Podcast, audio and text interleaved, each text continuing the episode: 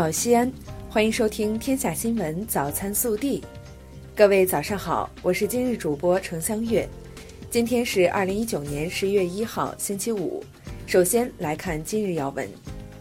中国共产党第十九届中央委员会第四次全体会议于二零一九年十月二十八号至三十一号在北京举行。出席这次全会的有中央委员二百零二人，候补中央委员一百六十九人，中央纪律检查委员会常务委员会委员和有关方面负责同志列席会议。党的十九大代表中的部分基层同志和专家学者也列席会议。全会由中央政治局主持，中央委员会总书记习近平做了重要讲话。本地新闻。十月三十一号上午，推进绿色发展、建设生态西安工作领导小组暨市委秦岭生态环境保护管理委员会召开会议，省委常委、市委书记王浩主持并讲话。会议传达学习全省秦岭生态环境保护大会精神和打击整治破坏秦岭野生动物资源违法犯罪工作安排，研究推进绿色发展、建设生态西安工作实施方案。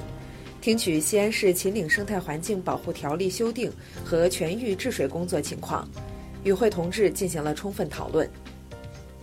十月三十号下午，省委常委、市委书记王浩主持召开市委专题会议，研究安排城市建设管理全线下放、建设围挡整治和架空线缆落地等工作。十月三十一号上午。西安地铁八号线、二号线二期工程建设项目开工仪式在地铁八号线大白杨站举行，省委常委、市委书记王浩出席开工仪式，市长李明远宣布开工。十月三十一号，作为二零一九全球硬科技创新大会的重要组成部分，以“新丝路、新航天、新生态”为主题的第二届丝路商业航天大会在陕西宾馆陕西大会堂举行。与会的专家学者与企业家共同探讨商业航天国际化发展路径，为大西安发展和建设“一带一路”空间信息走廊提供有益参考与借鉴。十月三十一号，全球硬科技创新大会五 G 创新应用发展论坛在西安召开。会上，业界专家深入探索五 G 创新应用需求，以及加速五 G 特色项目在西安落地。二零一九科技成果直通车西安全球硬科技创新大会生物技术峰会暨第五届中国药物基因组学学术大会在西安举行，众多专家聚焦我省生物医药产业，为科技成果加速产业化提出真知灼见。十月三十一号，记者了解到，省总工会制定了关于提高技术工人待遇实施办法试行。着力提升技术工人政治待遇和社会地位，省总工会每年列支不少于五百万元专项资金，奖励激励技能人才。十月三十一号上午，在中国电信、中国移动、中国联通、中国铁塔共同启动五 G 商用的同时，陕西运营商同步开启五 G 商用，标志着陕西正式步入五 G 时代。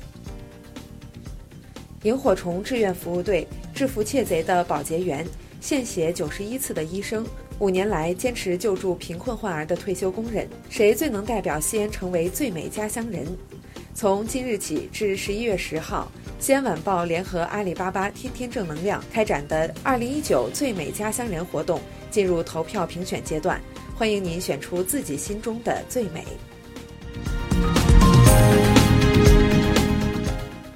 国内新闻，外交部发言人耿爽三十一号表示。印度政府正式宣布成立的所谓查谟和克什米尔中央直辖区和拉达克中央直辖区，将部分中国领土划入印行政管辖范围。中方对此表示强烈的不满和坚决反对。印方通过单方面修改国内法律和行政区划的方式，挑战中国主权权益，这一做法是非法无效的，不会改变有关地区在中国实际控制下的事实，不会产生任何效力。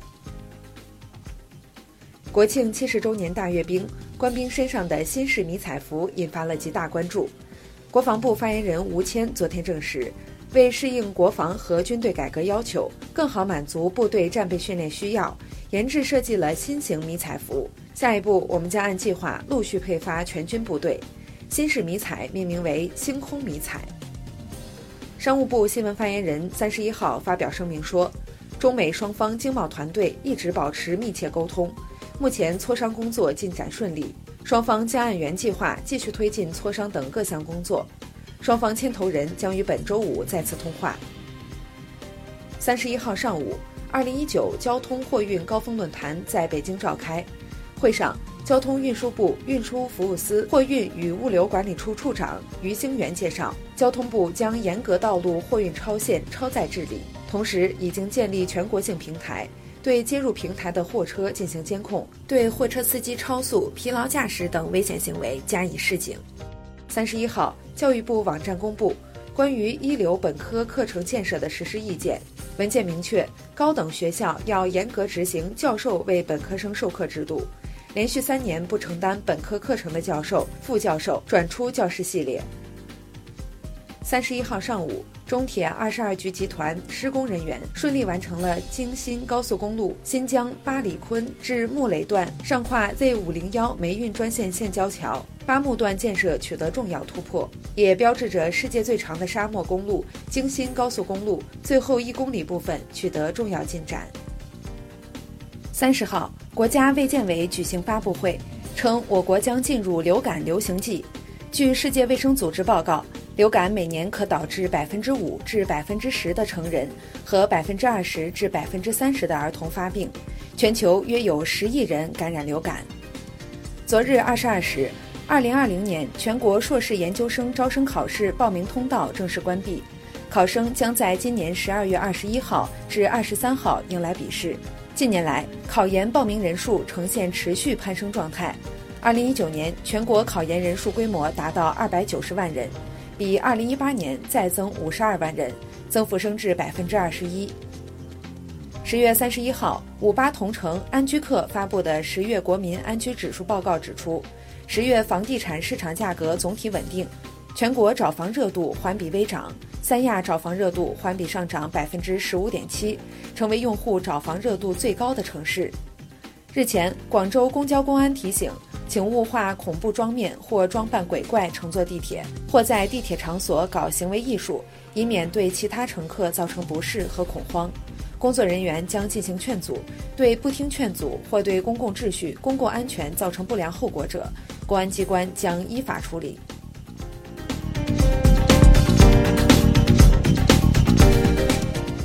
暖新闻：十月二十七号，山东济南西站站台上。一名大学生忽然倒地，路过的一名女子从隔壁站台飞奔上前急救。令人动容的是，女子边按压急救边哭，大声喊着让他坚持住。她还那么年轻，我不能让她在最后一刻倒下。事后得知，女孩叫彭翠翠，山东枣庄人，曾经做过八年的心内科急救护士。微调查：近日，年轻人的睡眠问题再次被热议。有调查显示，百分之三十的九零后入睡需三十分钟以上，近三分之一九零后在凌晨一点后入睡。